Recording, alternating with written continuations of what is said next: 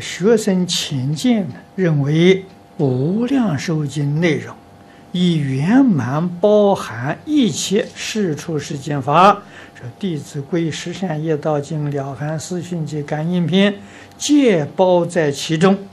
大经合赞一言：能读此经，即不幸福亦不设为善人故。啊，因此专读《无量寿经》。好好依经中的道理去做，老实念佛，啊，应已包含一切。对初学的我来说，若再分心研习其他经书，恐心智不专呢，效果有限。不知此种见解是否正确？正确也不正确。怎么说？你的根性是这样，对你正确，对别人就不正确，啊，所以一正确也不正确。每一个众生根性不一样啊，所以佛才开方便法门。这佛法不是慈悲为本呢，方便为门。那方便门有多少呢？八万四千门。啊，四弘誓愿里面讲的无量门，啊。法门无量是愿学了，为什么呢？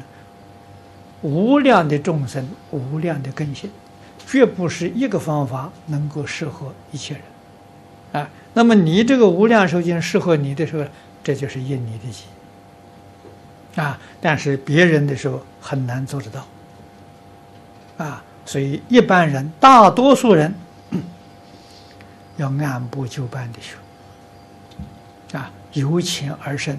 真正扎扎这个基础啊，那么我们选择《弟子规》跟《十善业道经》，像《了凡四训》《感应篇》这些，没有离开大经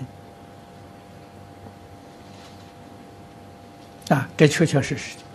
可是你要学这个大经呢，你必须要把这个全部落实，因为它包括在其中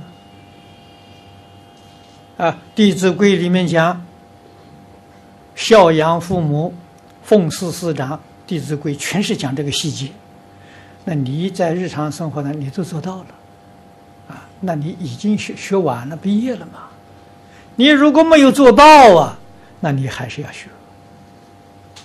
哎，你可以把《弟子规》这些东西拿来读一读看看，我通通做到了，当然你不必再学了。那么你看到许许多多学佛同学，他们没做到。没做到时候，你就要帮助他学习，啊，这个就对了，啊，不可以一律而论，啊，这个是我们懂得佛的慈悲，啊，佛的教学方法。